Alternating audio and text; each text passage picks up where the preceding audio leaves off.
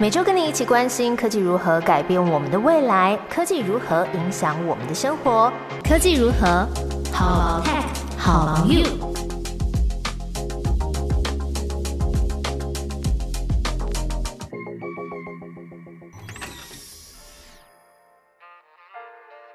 Hello，大家好，我是 Momo，在科技如何跟你分享科技新知，一起探讨生活中的科技大小事。这集要分享的是诺贝尔奖的缘由，还有小小趋势，以及台湾的护国神山半导体产业。二零二二年的诺贝尔奖名单呢，在十月上旬的时候，已经陆续的揭晓这个不同奖项的得主了。呃，几乎是一两天会公布一个奖项，然后一个奖项，嗯，最多会有三个得奖人。那我因为很好奇，说到底有什么奖，然后什么时候颁发？啊，我就好奇在 Google 上面搜寻了一下，看还有什么奖。结果排第一名的是奶冻卷，哎，只能说他们家关键字买真好哎。好了，这是一件很无聊的事情，可是还是想要跟大家提一下。再来就是震惊一点，讲这个诺贝尔奖的由来吼。诺贝尔奖呢是源自一位瑞典斯德哥尔摩的发明家。那这个诺贝尔本人呢，他凭借着本身工程跟化学的长才，他发明了很多物品。然后这些发明呢，也让他赚钱致富。包含啊，其实像炸药也是他发明的技术。可是呢，让诺贝尔他很心痛的是，炸药被用在战争跟破坏。所以他在过世之前呢，他就决定要做一些好事，然后立下遗嘱，把他的遗产呢投入设立这个诺贝尔奖的基金会。在他过世四年之后，开始了第一届诺贝尔奖的颁发。所以今年呢，已经是第一百二十一周年了。每年呢，名单都是在十月来公布，然后会在诺贝尔逝世的忌日，也就是十二月十号才来颁奖。好，简单来讲一下这个今年诺贝尔奖在科学类别三个奖项的得奖人。二零二二年诺贝尔生医奖得主是来自于瑞典的生物学家、进化遗传学的权威帕博。那他主要是研究在旧石器时代之前的史前人类尼安德塔人的 DNA，并且发现这些基因也在演化的过程当中呢，转移到现在人类的基因里面了。那么，今年二零二二年的诺贝尔物理学奖的得主呢，则有三位，是法国的物理学家艾斯佩特、美国的理论和实物物理学家科罗瑟，以及奥地利的量子论物理学家安东塞林格。三位科学家呢，透过这个开创性的实验，向世人展示了这个量子纠缠状态下的潜力。并且为了量子技术的新时代奠定基础。那么，诺贝尔化学奖的得奖名单也有三位，是美国史丹福大学的学者贝尔托奇博士、丹麦的学者梅尔达博士，还有美国学者夏普里斯博士共同获奖，来表彰三位学者在点击化学跟生物正交化学领域的贡献。那特别 highlight 的是啊，就是刚刚最后一位这个念到的。今年八十一岁的这个夏普里斯博士呢，他因为点击化学开创性的研究而获奖，这已经是他第二次拿到诺贝尔化学奖了。第一次的时候呢，是在二零零一年，也就是他六十岁的时候得奖。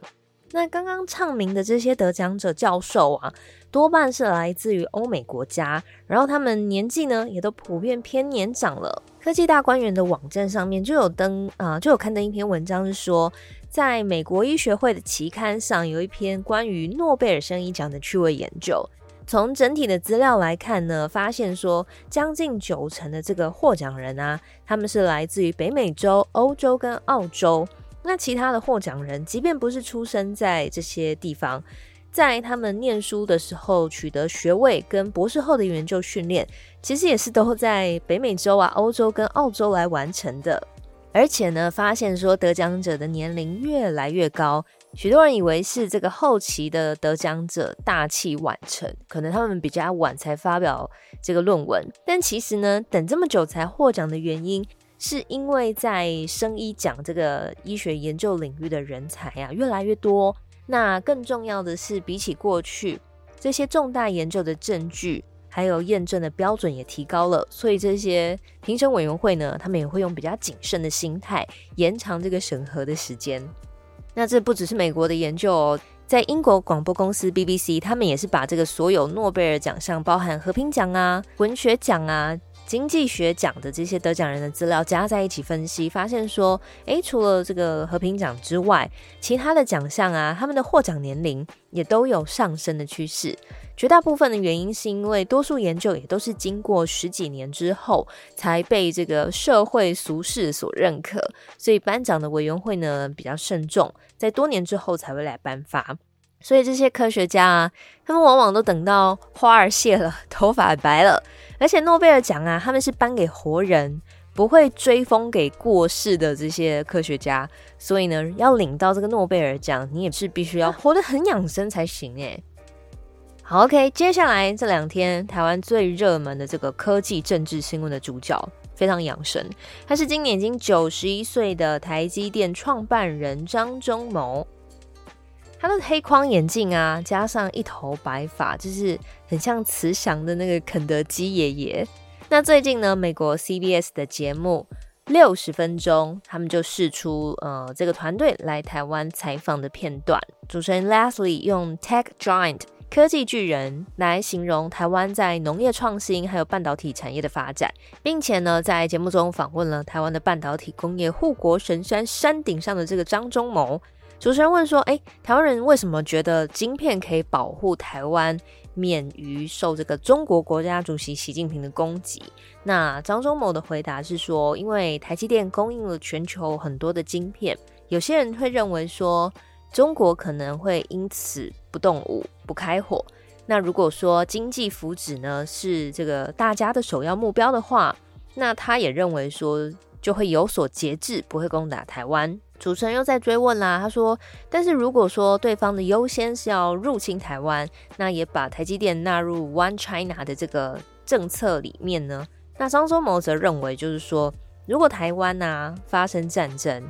那一切都会被摧毁，包含台积电也是都会被毁灭。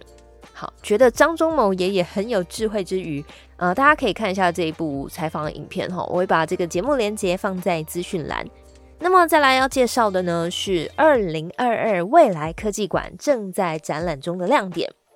上个礼拜有跟大家说，今年的这个展览啊，里面有个叫 TIE Award，就是可以透过展览交流，促进国外的新创人才来台湾合作落地。那今年呢，就是以台湾的护国神山半导体产业作为号召的主题，跟世界来争建。那从一百多件的技术里面，来自全球二十五国的这个报名组别中，选出这些作品在未来科技馆展出，还有媒合。那大概有一半的作品都是来自于海外团队的。其中呢，台湾的团队见真科技提出的产品，解决了眼动追踪技术不容易应用在这个智慧穿戴装置的问题。那目前呢，市面上的动眼仪啊，成本都很高，然后功耗也很大，体积也相当庞大。那这个鉴真科技的团队开发出微型眼球的追踪模组，可以整合到 AR 跟 VR 的这个装置上面，赋予穿戴装置用眼睛来作为人机界面操作的可能性。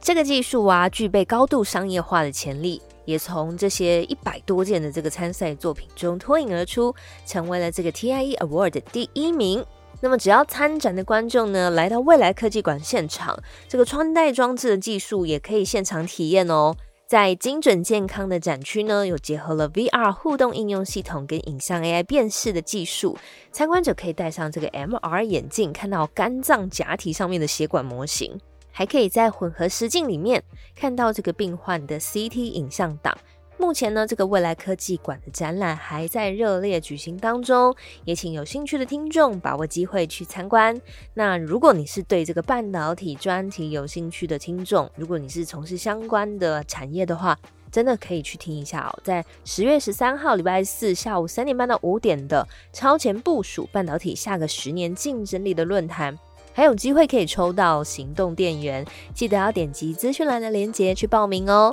科技如何？我们下个礼拜见啦，拜拜。